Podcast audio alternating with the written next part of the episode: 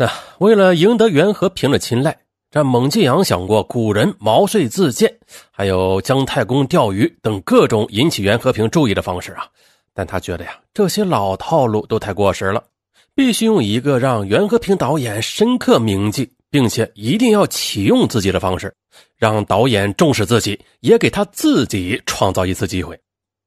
就这样呢，蒙继阳在熙熙攘攘的人群缝隙中，他看到了剧组那部看起来价值不菲的摄影机。对，就是摄影机。尽管他不知道那是什么型号，产自哪个国家。但他至少明白一点：以袁和平执导、周杰伦和赵文卓主演的这部豪华阵容的大戏，那必定使用国际一流的设备。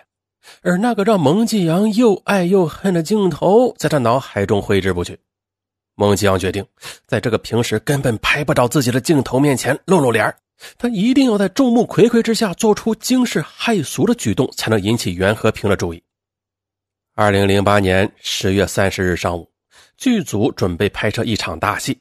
蒙继阳头一天得到了消息，于是呢，在换服装前，蒙继阳特地在场外啊找了一块合适的鹅卵石，他把鹅卵石藏在了衣服里边。到了九点三十分，正当剧组中间休息时，蒙继阳却出人意料的冲向离着自己最近的镜头，举起鹅卵石就猛地砸起来。结果呢，只用了三五下，黑色的镜头上便开出了四五朵奇异的白花。嘈杂的人群在蒙继阳举起石头砸向镜头的瞬间，顿时安静的鸦雀无声。所有的人都吃惊的看着砸镜头的蒙继阳，没有人能够理解这个身高只有一米四一的小伙子为什么突然变得如此疯狂。只见呢，此时的蒙继阳，他一脸凛然的把石头扔在地上，站在原地，昂首大喊道：“我要见导演！”人群在短暂的寂静之后，顿时响起一片嘈杂。蒙继阳马上被人围了起来，而此时正在跟演员说戏的袁和平听说有人把摄像机的镜头给砸坏了，他大吃一惊。这砸坏了摄像机镜头，损失几十万是小事可是耽误了拍摄进度，那可是大事几分钟后，袁和平导演急匆匆的来到蒙继阳的身边，看着这个身材矮小的陌生人，袁和平大惑不解的问：“呢，你想要做什么？”而蒙继阳此时心中仿佛有万丈豪情，他干脆的回答道：“我要和您单独谈谈。”蒙继阳他早已经盘算好了啊，他知道摄影机的镜头很贵，自己赔不起。那为了挽回损失，就让导演和自己签个赔偿合同，要求自己长期的在剧组工作来还债。哎，这样的话，蒙继阳就会在袁和平身边长期的工作下去，到时候不愁没有机会发挥自己的才能。那成为明星也就指日可待了吗？不是，啊，这蒙继阳觉得呀，自己的星途从这一刻就会变成金光大道。可是还没来得及和袁和平进行下一句对话，他就被迅速赶来的警察不由分说的给带走了。哎呀，望着蒙继阳瘦小的身影，高高大大的袁和平大惑不解，而拍摄现场的群众演员也是一头雾水，因为在大家的眼里。蒙继阳性格温和，没有任何的暴力倾向，谁也想不通这蒙继阳为什么会砸镜头啊！二零零九年二月二十五日，北京市怀柔区人民法院刑事法庭上，身高只有一米四一的蒙继阳坐在法庭被告席上，双脚还有点悬空。此时看去啊，尽管经过四个多月的羁押，他却始终面带微笑，并没有犯罪嫌疑人通常的紧张和低落。当公诉人宣读起诉书后，蒙继阳表示：“啊，呃，对公诉内容没有任何异议，并且同意以最简单的方式审理。对法庭向他出示的被砸坏镜头的价格鉴定书，他也表示认可。再就是辩论环节当中，蒙继阳也没有做任何辩论。而在最后的陈述中，审判长让他为自己辩解。当蒙继阳抬头看到记者的摄像机推到他的面前时，顿时眼神一亮。”他向法官提出要求说：“下面在我陈述的过程当中，请法官大人不要打断我的话。”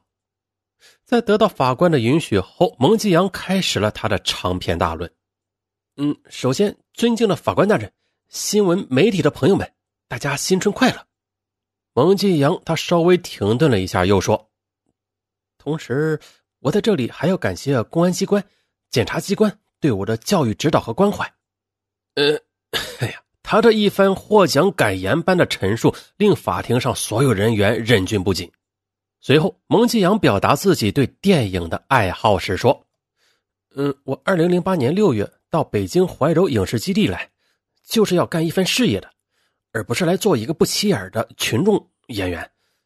我之所以砸镜头，就是想让导演发现并重视自己，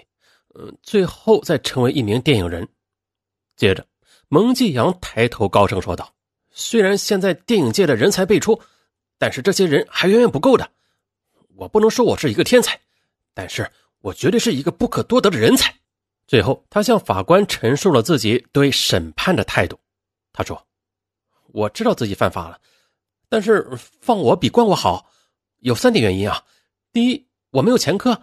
第二，我身单力薄，在监狱里做不了什么工作的，反而会成为国家的负担；第三，放我出去，我可以工作还债，还可以给国家纳税呢，更可以为国家的电影做出贡献。”好嘛，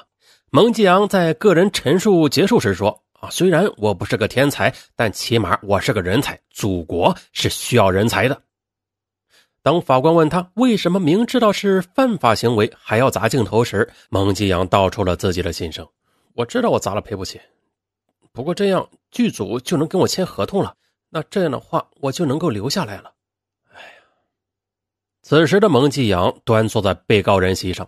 他的脸上却出乎寻常的绽放着快乐，他甚至的对第一次有这么多摄像机镜头对着他而感到有点兴奋。检察官在法庭上指控蒙继阳说，被砸坏的摄像机镜头是从法国购买的，购买时的价格为四万五千五百欧元，因为在国内没有维修的配件，该镜头目前已被送往国外维修了。经过北京市怀柔区价格鉴定中心鉴定啊，修复该镜头需要人民币十七万六千三百六十一元。二零零九年二月二十五日十一时，由于蒙继阳他认罪态度较好，合议庭当庭以故意毁坏财物罪判处蒙继阳有期徒刑四年。对于判决结果，蒙继阳非常干脆的表示很公正，能接受，而且当庭表示自己不会上诉。而苏乞儿剧组啊，因为考虑到蒙继阳的经济能力，便放弃了要求赔偿镜头修理费用的请求。庭审结束之后，面对记者的提问，蒙继阳的回答清晰干脆。他似乎并没有意识到自己刚才已经被宣判四年有期徒刑。在回答中，他的脸上甚至带着孩子般自信天真的笑容。期间呢，蒙继阳多次强调自己是一个人才，具备当导演的条件。他甚至当庭演唱起了他自己写的那首歌《鲤鱼跳龙门》，忍耐了太多，沉默了太久，该是时候出去显一显身手。蒙继阳他还坦然地承认了，这王宝强是自己的人生榜样。他认为凡事想成功都得付出代价。他甚至觉得用四年的监狱生涯换来和袁和平导演说一两句话，那是非常值得的事情。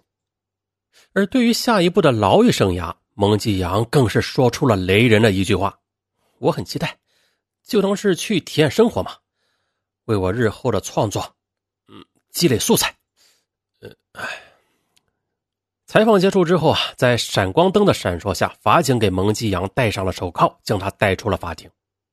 蒙继阳矮小的身影让在场的人都看得有些鼻子发酸。因为啊，从来就没有一位犯罪嫌疑人能够如此的自信和乐观。即便是戴上手铐离开法庭的那一瞬间，蒙继阳的眼神里依然是一份对未来的梦想。